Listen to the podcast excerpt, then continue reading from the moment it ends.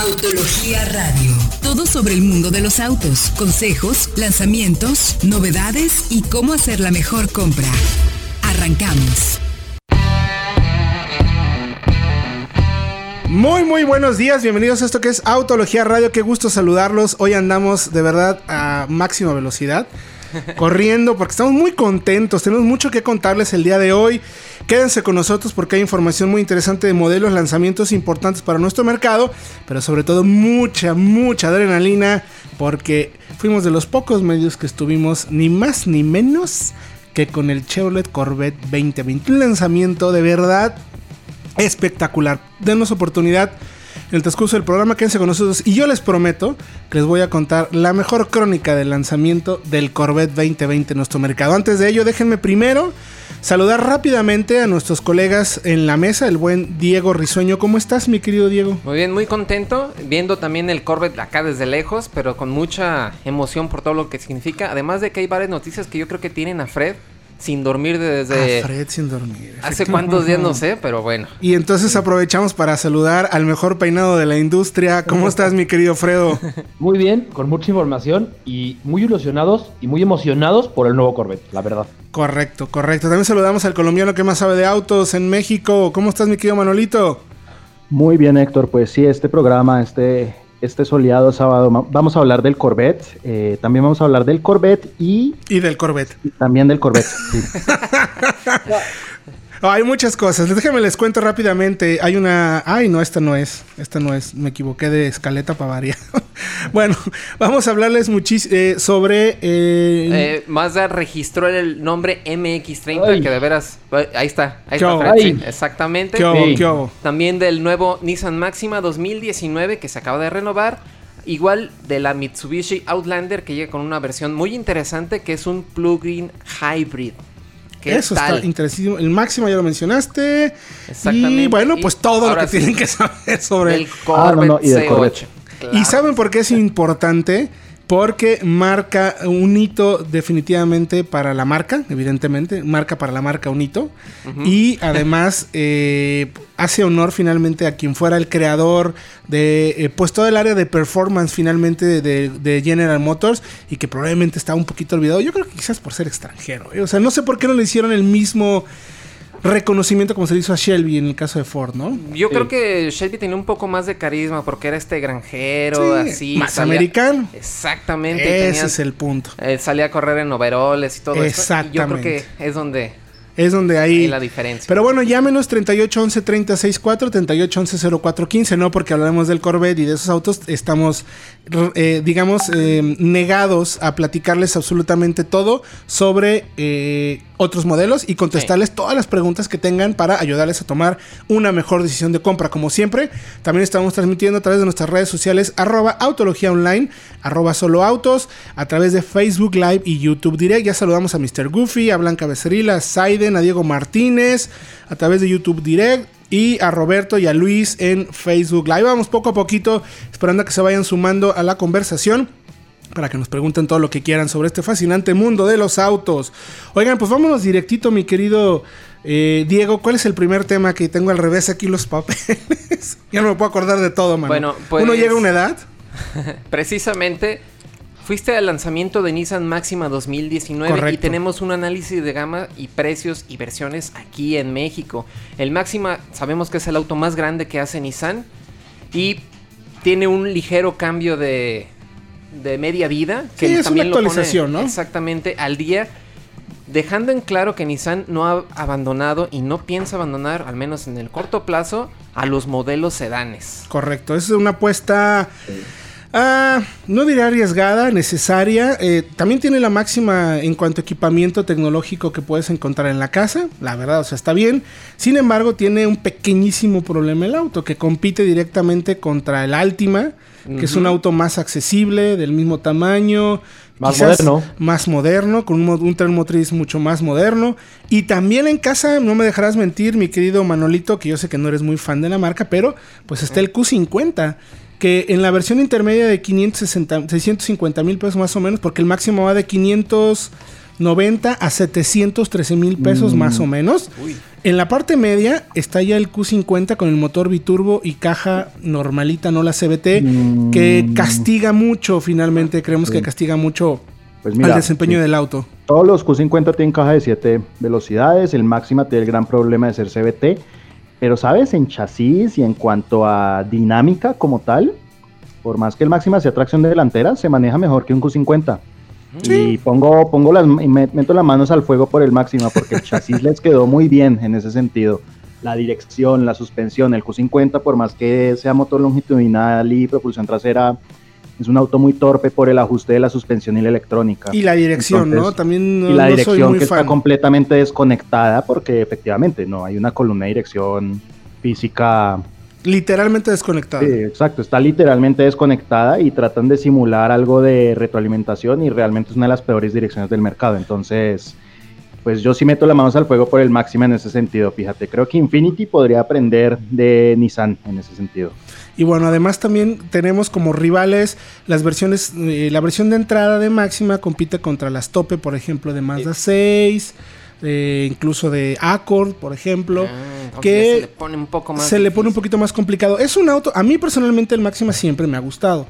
En temas eh, visuales me, gusta el auto cómo se maneja, eh, cómo se ve, tiene muy buen nivel de equipamiento, solo me parece que sí es un auto ya muy de nicho y el que de verdad lo quiera va a ir por él, no va, no va a voltear a ver otras las opciones. Porque sí, eh, como bien dice Manolito, se maneja bastante bien. A mí solamente me sigue matando un poco la CBT, aunque es la mejor aplicación que tiene Nissan dentro de toda su gama de productos, la verdad. Entonces, 590 a 713 mil. Y mi querido Fredo, cuéntanos rapidísimo, a ver, MX30. Sí, eh, ¿De qué estamos hablando? No has dormido en varios No has dormido, ¿ah? ¿Cómo ven que Mazda registró ante la, ante la Oficina de Propiedad Intelectual de la Unión Europea el nombre MX30? ¿Qué podrá ser? No sabemos todavía, pero tenemos algunas ideas. A ver. Después del lanzamiento de las X30 en Ginebra, ya ahora sabemos que Mazda tomará número, eh, nombres de doble dígito. De hecho, ya también registró todos los nombres desde CX10 hasta CX90 para SUVs. ¿Ah, sí? Este, sí. O sea, es sí que van a tener muchas SUVs. O sea, tenemos 10, 20, 30, 40, 50, 70, 80 y 90. Ah, así es. Así es, para tener cuantas SUVs quieran. Y que no haya un, límite por nombre y por, por eh, digamos, Sí, que sobre, no que falte. Sí, Exactamente. Claro, Pero este MX30 toma la misma nomenclatura, pero con el M, que es el, ha sido el nombre histórico del MX5, del, deportivo de Mazda. Y entonces, en tu cabecita santa, ¿qué te imaginas que puede ser? Pues, ¿qué podría ser? A ver, algo más pequeño que el MX5 es muy difícil. Porque el MX5 es un coche ya muy pequeño que mide menos de 4 metros de largo. es muy mm. complicado. Para, gente, para gente pequeñita. No, no exactamente, es cierto. pero podemos pensar en que se trate de un auto más grande. A ver, Mazda en los 90 tuvo al MX6, un coche de tracción delantera, un coupé deportivo, que se manejaba muy bien, era muy ligero, y creemos que este MX30 puede ser precisamente el nombre de su sucesor. Porque mm. aunque el nuevo auto puede ser tracción trasera, propulsión posterior, porque Mazda tiene una plataforma ya en desarrollo de esas características, pues un coche, un coupé de dos puertas con un motor de seis cilindros que también Mazda ya está desarrollando eh, motor longitudinal sería interesantísimo. Mm, Yo no creo que Mazda vaya a cambiar el nombre al MX5. Porque por la historia que tienen no me parecería lo más lógico. Pero sí puede agregar. Y aparte los, motor, los modelos RX tenían su nombre R por el motor rotativo, ¿no? Entonces también eso podría ser el cambio. Es que podría ser también que fuera un, eh, digamos, un sucesor directo del RX8.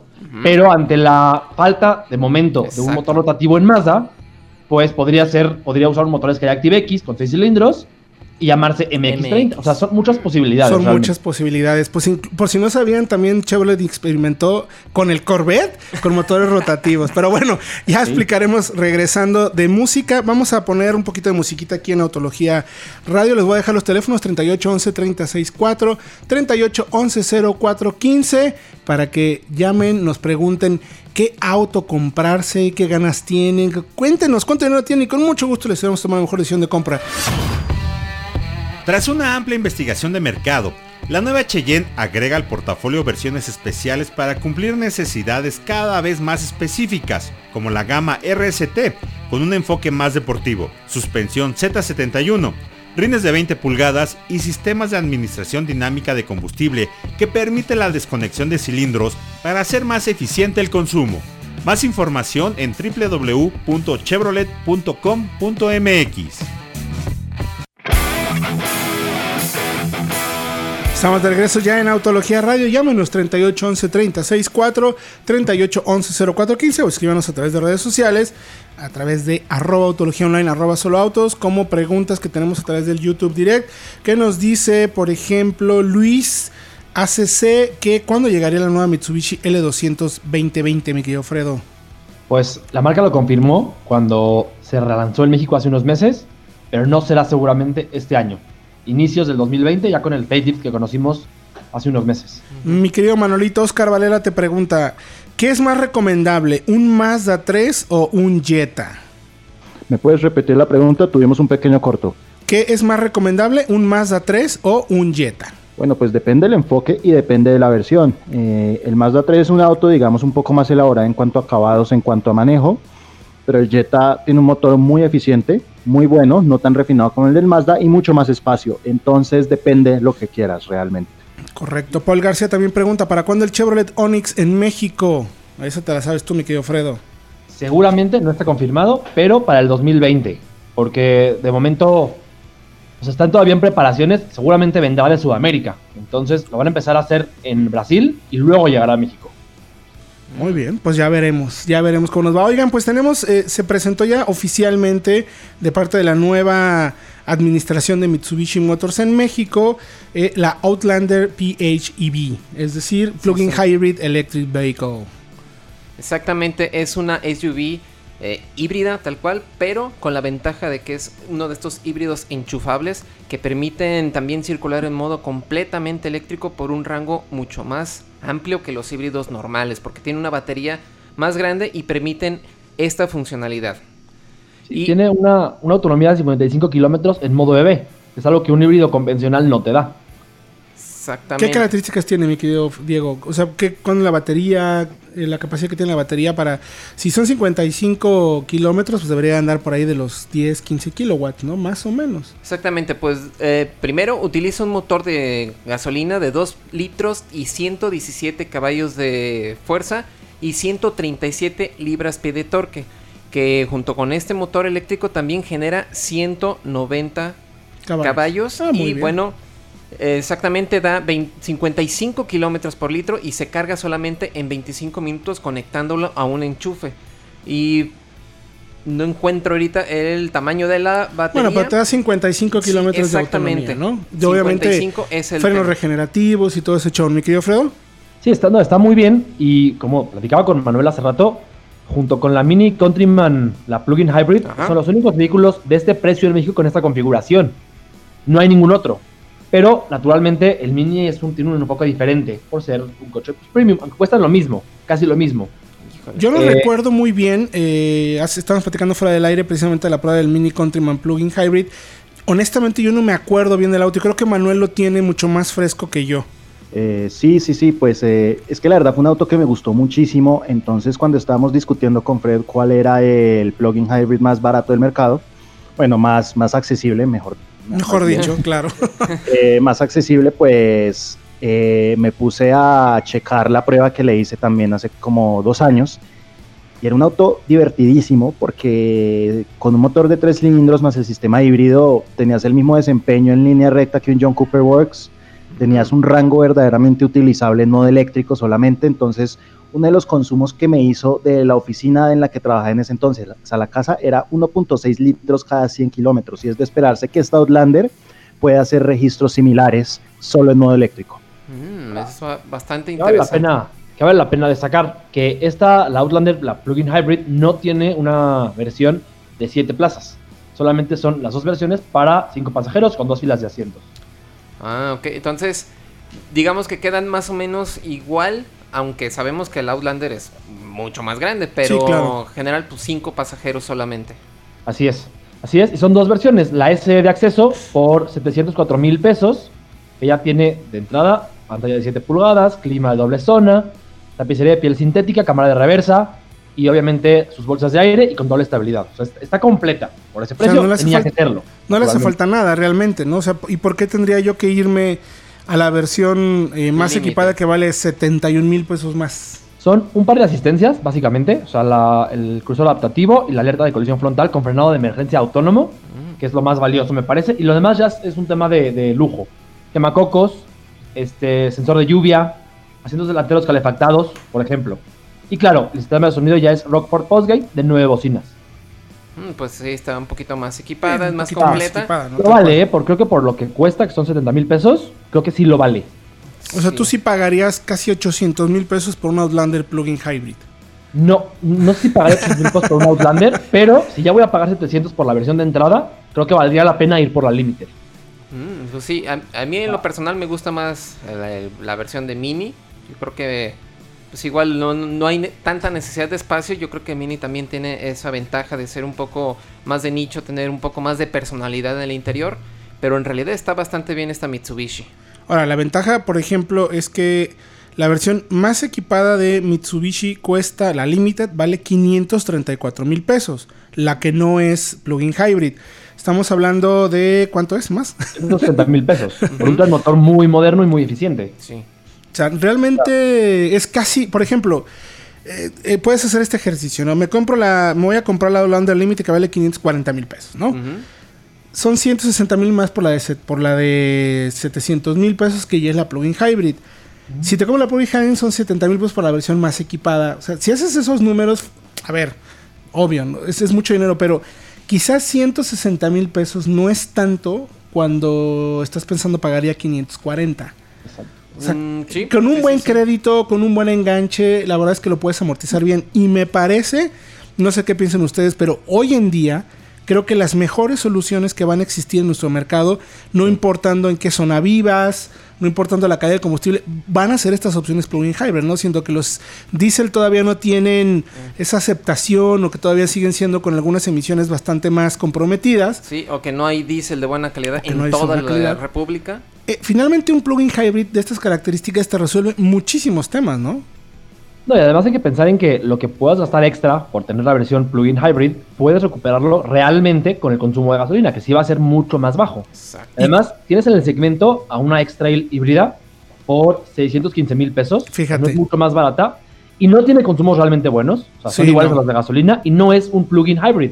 Es un híbrido convencional mucho más sencillo, por llamarlo de esa forma. Ya puesto, exacto, perdón, Fredo, ya puesto con todo esto sobre la mesa, nos damos cuenta que es una muy buena opción para el mercado, la verdad. O sea, para alguien que de veras le quiere invertir un poco más, sí es una solución bastante confiable, sobre todo para Ciudad de México o ciudades en donde tarde que temprano vamos a tener más temas de emisiones contaminantes. Bueno, vayan a autología.com.mx para que chequen este análisis de segmento de la Outlander Plugin Hybrid eléctrica. Por lo pronto, lo vamos a dejar con musiquita. Y estos son mis tíos lejanos de Irlanda, de YouTube. Y esto que se llama Elevation, porque estamos muy emocionados porque vamos a hablar de qué creen del Corvette. Vamos con música. Suzuki quiere que te ganes un viaje a la playa. Para poder participar debes realizar tu prueba de manejo en Suzuki Solana Country o en Suzuki Solana González Gallo. Recibes un boleto para participar. El sorteo se realizará el sábado 3 de agosto en Suzuki Country a las 4 pm. Los participantes deben de estar presentes en el sorteo. Quien no esté presente se sacará otro boleto. El ganador se lleva un viaje para dos personas a Puerto Vallarta por 3 días y 2 noches. ¿Quieres estrenar un auto? En Chevrolet Milenio encuentra el financiamiento para ti con grandes descuentos. Ve y haz tu prueba de manejo y estrena antes que todos.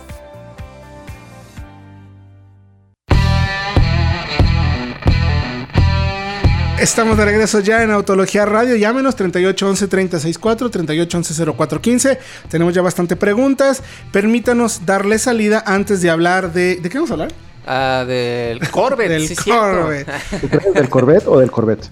No, no, del Es que saben que. Eh, es que les quiero. Déjenme, digo, déjenme contestar las preguntas. Pero quiero contarles todo lo que desarrolló la marca, todo lo que hicieron para. Como tenía que hacerse para el montaje y el desarrollo y la presentación de pues su vehículo más emblemático durante mucho tiempo lo va a hacer, ¿eh? Lo ha sido y va a ser. En el teléfono en el 3811-3064, Alejandro Gómez nos dice, me parece que todo lo de Mitsubishi es un producto muy caro el día de hoy. A ver, vamos a hacer un rapidísimo. Mirage arranca en 196 mil pesos, no es el más accesible de su segmento. No. Mirage G4 214 mil. competitivo, ¿no? Mm, Está sí, justo 2-3. Eclipse. estabilidad en un coche de ese tamaño. sí, sí. Eclipse Cross 402.500. Muy buen precio, de hecho, lo que está. Compite con la Teca y pues ahí está. Efectivamente. Outlander de entrada, 427.600. También muy competitivo el precio, considerando. Está en la tabla media, ¿no? De donde están todas las SUVs. Motor Explorer 645-700. Es un producto de nicho, tal cual. Muy particular. está solo, ¿no? Parece que nadie tiene esas capacidades eh, off-road en ese tamaño. L200, 380 queda más o menos también junto con Hilux. está por debajo de lo que cuesta una Ranger, por ejemplo, o una NP300 Diesel de trabajo, versiones utilitarias. Que está en 500, tiene menos equipo, pero bueno. Y ya habíamos hablado del Outlander PHB. Me parece que es más una percepción, mi querido Alejandro, aunque, bueno, hace falta echarnos un clavado más, lo analizaremos toda la gama de la marca, pero no nos parece que sea, la verdad, los más costosos. Edgar Ramírez, soy fiel cliente de la marca G, pero ahora aquí en Jalisco no es lo más seguro. ¿Qué opción recomiendan con sus características? Uy, es que no vas a encontrar. exactamente lo difícil, pero sobre cuál Jeep es el que. No, imagino que las alternativas, las alternativas tampoco van a estar muy seguras en Jalisco. Sí, no, no, no. Eh, pues tendría que ser una Ranger 4x4 dice, por ejemplo, ¿no? si pensaste en alguna camioneta. Pensabas en algo más como la Compass o la Renegade, puedes echar ojo a una Vitara All Grip también. Exactamente. Esa podría ser una muy buena opción, mi querido Fredo. José María Vázquez hipotéticamente, ¿cuál se compraban? ¿Ford GT o Corvette C8? No, no, no, no. no. El GT vale 400 mil dólares y, el, y el C8 vale 60 mil dólares. 60 mil. Ponle 100 mil una versión tope. 150 mil la versión tope. No son realmente rivales. ¿Cuáles son los rivales reales, mi querido Fred, del Corvette C8? Híjole, pues de verdad que está solo, pero podría ser eh, un Porsche Cayman por precio. Por, precio y configuración. Creo que está más al nivel de un 911 o de un Audi R8. Creo que es, el coche que, con el que tiene que competir directamente. Estoy de acuerdo contigo. Un, un superauto de motor central, sí, con dinámica muy buena, pero que tiene ciertas aptitudes como GT, como coche de uso diario, por un precio atractivo además. Creo que ese es el gran objetivo del C8, el R8. Estoy de acuerdo contigo. Y hay preguntas, a ver, rapidísimo, eh, David Tony, que si sabemos algo del Neon, que si existe alguna actualización. Pues, pues se basa en el Fiat tipo europeo. Entonces, el Fiat Tipo Europeo no ha tenido ningún cambio últimamente. Suponemos que no habrá nada para León de momento. Y de Cuando hecho, actualice en Europa, llegará también una, actualización para Correcto. Y de hecho, mi querido David, échale una pescadita al, auto. No está mal equipado, ¿eh? O sea, la verdad es que la relación costo-beneficio no es tan mala. Lo que pasa es que participa en un segmento donde hay muchísimas opciones. Pero si te clavas en el auto y lo analizas bien, la verdad es que no está nada mal en términos de equipamiento. Eh, otra pregunta. Entre S-Cross, Eric Sabreda, ex S-Cross, perdón, y Tiguan, ¿cuál recomiendan? Bueno, es que es un segmento muy distinto. Si necesita el espacio, pues definitivamente va a salir ganando con la Tiguan. Pero por ejemplo, en temas de manejo, el S-Cross es muy ágil en cuanto a chasis, bien les consta. El motor 1.4 turbo tiene menos lag que el de la Tiguan, menos retraso al arrancar, porque también incluye la caja automática convencional que tiene. Entonces, si es un tema de manejo, un auto un poco más personal, el S-Cross podría servir más. Y la Tiguan es un auto más equilibrado, más para la familia, más cómodo. Efectivamente. Giram Daniel pregunta: ¿Modelos 2016 qué comprarían? ¿MDX o Q5 2 litros? Uy, yo me iba por la MDX. Yo también. Por, ser usada, creo que el ser Acura tiene, tiene ese valor de confiabilidad que una Q5 puede ser más costosa de reparar y de darle mantenimiento. Sí, completamente y, si necesitas espacio, además, tienes tres filas de asientos. Exactamente, y te invitamos a que cheques todos estos modelos en solo auto, soloautos.mx, donde tenemos muchísimos, muchísimos autos a la venta y donde también puedes vender tu auto. Y por último, Paul García pregunta, eh, ¿cuándo llegan eh, las versiones de acceso del Serie 3, el 32318? Eso más bien hasta el año que entra, ¿eh? Según recuerdo, nos dijeron en la presentación, eh, finales o inicios del próximo año. Ahorita solamente está la 330, que es como la versión de, de ah, momento. equipada, Exactamente, exactamente. Entonces, no, no, parece ser, según recuerdo, que no va a ser pronto. Y bueno, a ver, tenemos por ahí música así de, de CC Top de fondo. ya hablamos de híbridos, ya hablamos de coches de acceso. Ya por favor, vayamos ya al Corvette. Ahora hablemos de lo que nos hace sentirnos vivos. No, bueno, a ver, me gustaría, eh, primero déjenme platicarles, de verdad me gustaría mucho contarles todo lo que hizo la marca para el montaje inicial, bueno, sobre las expectativas que generó hace más de un año que hemos estado dando cuenta de ello en Autología, de que incluso se decía que iba a haber por ahí un deportivo motor central en el grupo General Motors que no reemplazaría al Corvette, ¿no? Sí. O sea, que era como una versión. Exacto. ¿Cómo? Perdón, mi querido Fredo. No, o sea, además del Corvette. Además. Es correcto. Sin embargo, si revisamos eh, cómo se encontraba el panorama de deportivos, incluso dentro de casa, o sea, si tú ves, por ejemplo, de, cuando digo de casa me refiero a las otras dos americanas, eh, por ejemplo, el Shelby con tanta potencia, con el chasis como se manejaba, la característica principal del auto, todo ese carácter el Corvette empezaba cada vez a quedarse más atrás de esa, digamos, eh, pues tal cual, posición de ser el deportivo americano por excelencia, ¿no? El superdeportivo. Viper desapareciendo. Eh, por ejemplo, el Ford GT en otro nivel Ford completamente. GT completamente fuera del panorama. O sea, se vuelve más como un exótico superdeportivo. para carreras, principalmente para Le Mans, tal cual. Efectivamente. Entonces, como que Corvette estaba en una posición en la que, ¿eh? ¿Qué onda? como, ¿qué hago, no? Eh, hay mucha información en autología. aquí trataremos de irles contando un poco el tema, pero hay muchísima información. De verdad, los invitamos a que chequen el especial, porque incluso eh, Chevrolet, desde el inicio, en el 53, que se, que se concibió el primer Corvette, eh, ya desde ahí empezaron a pensar en que deberían de tener el tema de posición de motor central. Y han tardado, pues ni más ni menos que 60 años en definitivamente ponerlo bajo muchas circunstancias, ¿no? Primero porque pues iba muy bien las generaciones, entonces era muy costoso hacerlo, incluso se probaron con motores rotativos, que, en, varias, en, dos, eh, por ahí de la época de los 70s se, probaron con motores rotativos, y lo interesante es que la marca eh, rentó un eh, hangar de la época que se construyó en 1942, que es de, que es de los marines de Estados Unidos, donde se hacían entrenamientos para helicópteros en esa zona, en Turstin, eh, California. Mm. Es muy cerca de Irvine. Porque pensamos que era como para Zeppelins o dirigibles, algo así. Pues eh, según la información, eh, es, era para, para, entrenamiento de, helicópteros. Imagino que también se van hecho Zeppelins y cosas por el estilo. Lo impresionante, chicos, es que medía 17 pisos de alto. Eh, más de casi un, ¿cuántos eran? 500 metros de largo. O sea, era enorme, gigantesco y una entrada de más de 300 metros. Era un monstruo. Eh, ahí sí cabe la transit que no, bueno, bueno. Eh, montaron todo un espectáculo con, obviamente, todas las generaciones de, perdón, de, Corvettes invitados.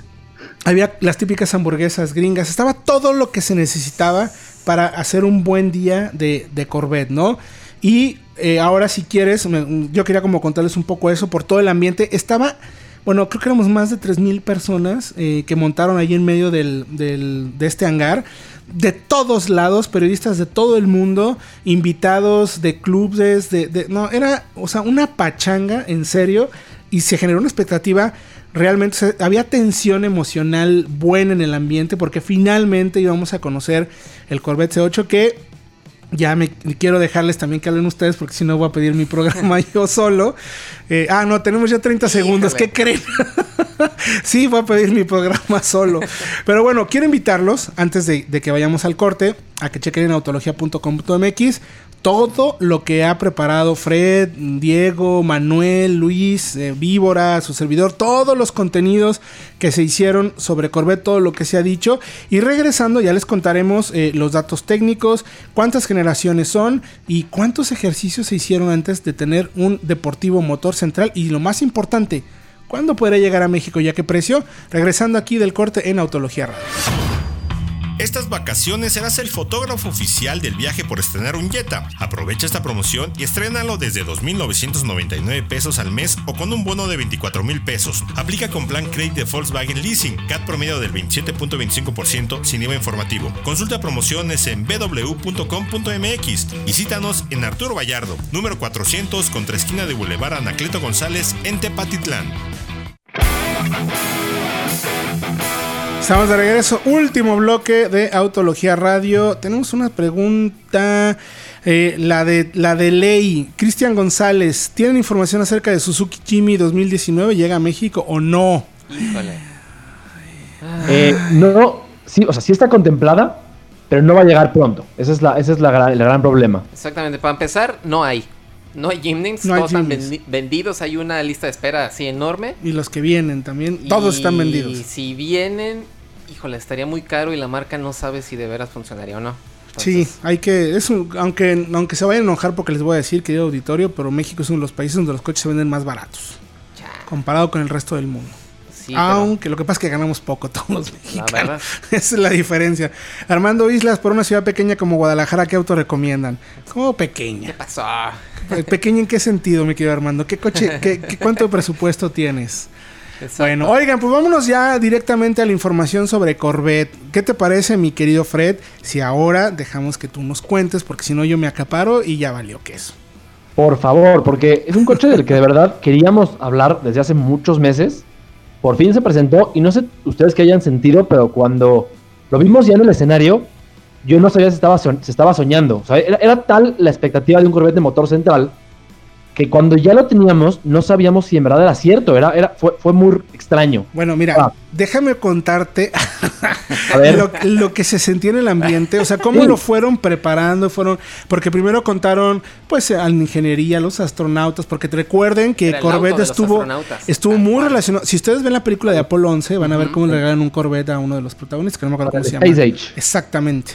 Entonces estuvieron astronautas ahí, eh, ahí contaron la historia de cómo les daban corvettes a los astronautas, eh, hablaron de diseño, de varias cosas, varios conceptos, cuando de pronto, eh, como era un hangar tan grande, levantaron la cortina de atrás donde se veía la palabra Corvette y pusieron el sonido a todo, a todo volumen, traían micrófonos en el motor y se escuchaba por todos lados el motor acelerando y cómo venía el coche de verdad de bastante lejos, bastante rápido. Y además, alrededor de los escenarios pusieron dos carreteras donde pasaron los otros dos rapidísimo y otro que llegó al frente. O sea, fue increíble. Continúa, por favor. A ver. bueno, después de varios esfuerzos, el sueño de Soran Arcus Duntop, que se, le conoce como el padre del Corvette, que siempre lo imaginó como un auto de motor central, al fin se hace realidad. Eh, creo que tiene innovaciones muy interesantes en áreas clave, pero también mantiene parte de la herencia en puntos importantes. Pues el, motor, por ejemplo, sigue siendo una configuración OHB, como los Corvettes de generaciones pasadas, 6.2 V8, es decir, no hay turbos, no hay sistemas, es un, motor muy americano en ese sentido.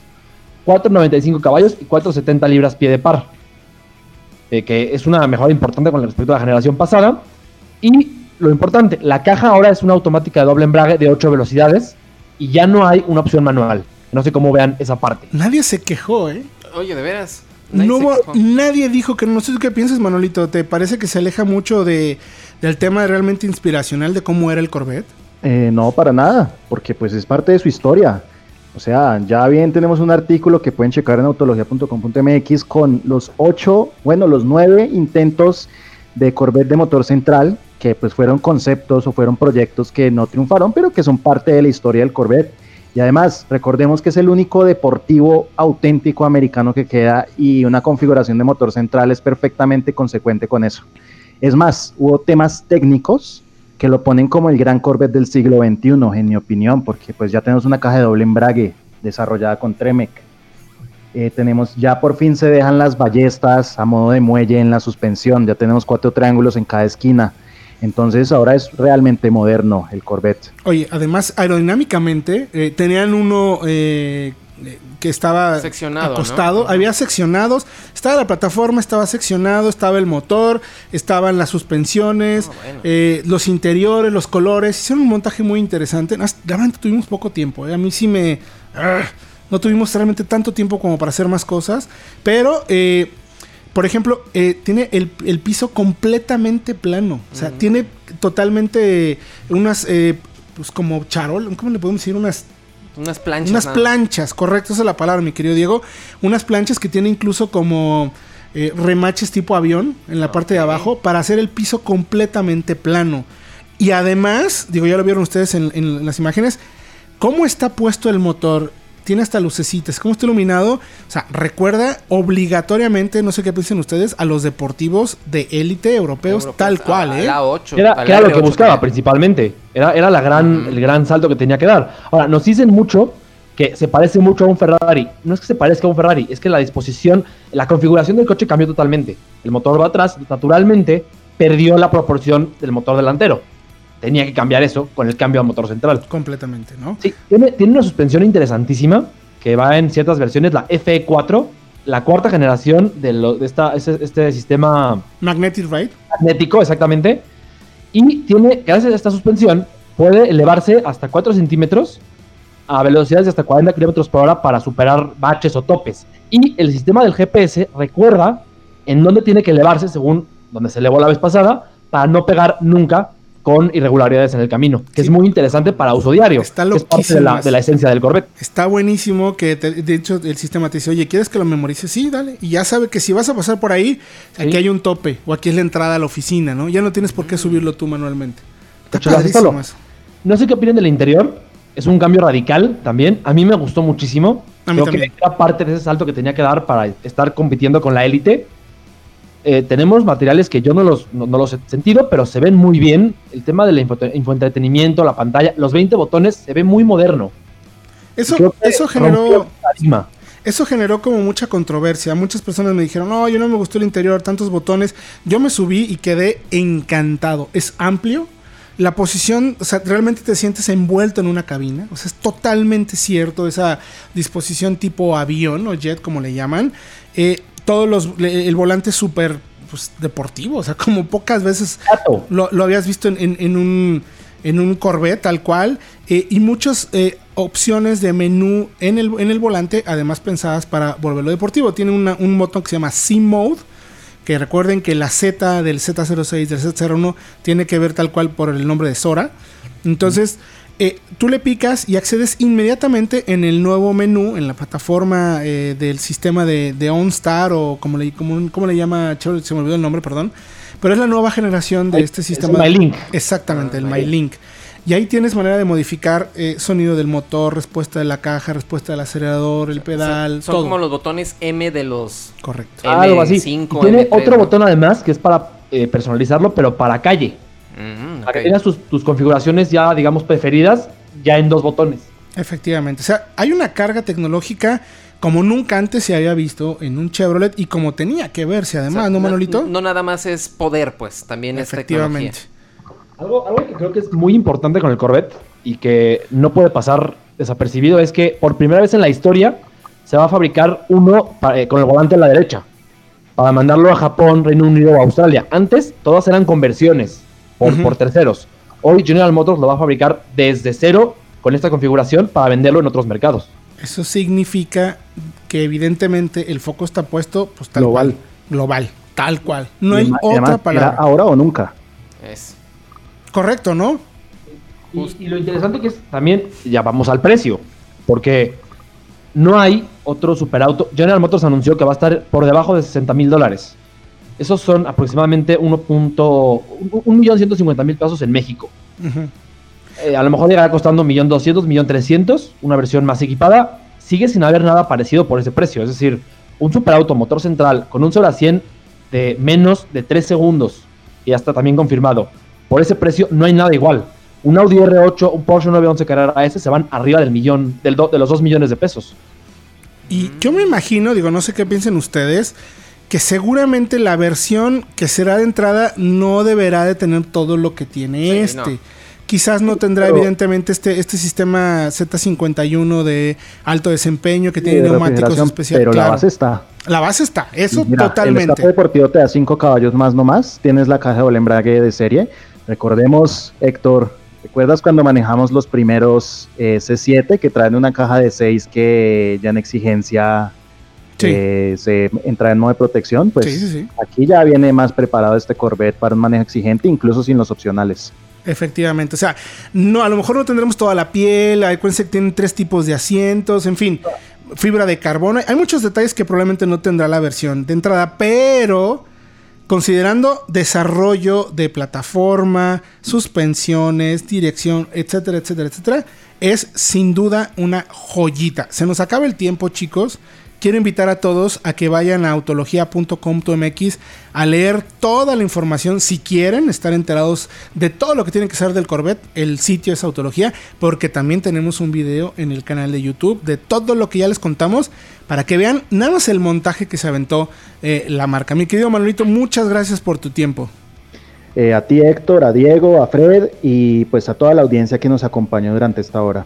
Mi querido Fred Chabot, comparto la emoción que tú también tenías. Sí, ya, ¿cómo, ¿cómo, queremos manejar este coche? Eh? Ahí con eso me despido. Sí, con eso me despido, mi querido Diego Risueño. Eh, gracias a todos y les recordamos que si no alcanzan a escuchar todo el programa, se suscriban al podcast de Solo Autos. Correcto, ahí en Spotify. Spotify, iTunes y también en Podomatic. Podomatic Books en Solo Autos Autología, llevan en contar la información. Mi nombre es Héctor Ocampo. Recuerden que toda la información, insisto, está en autología.com.mx. Vayan el video, denle like, compártanlo y sobre todo enamórense como lo hicimos nosotros de este nuevo deportivo que bendito sea en una época en la que hay tantas críticas y que se busca tanto la los vehículos autónomos, eléctricos, etcétera, hay una chispa de vida para aquellos que nos gusta el alto desempeño con este Corvette C8.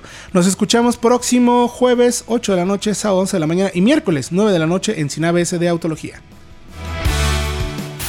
Autología Radio.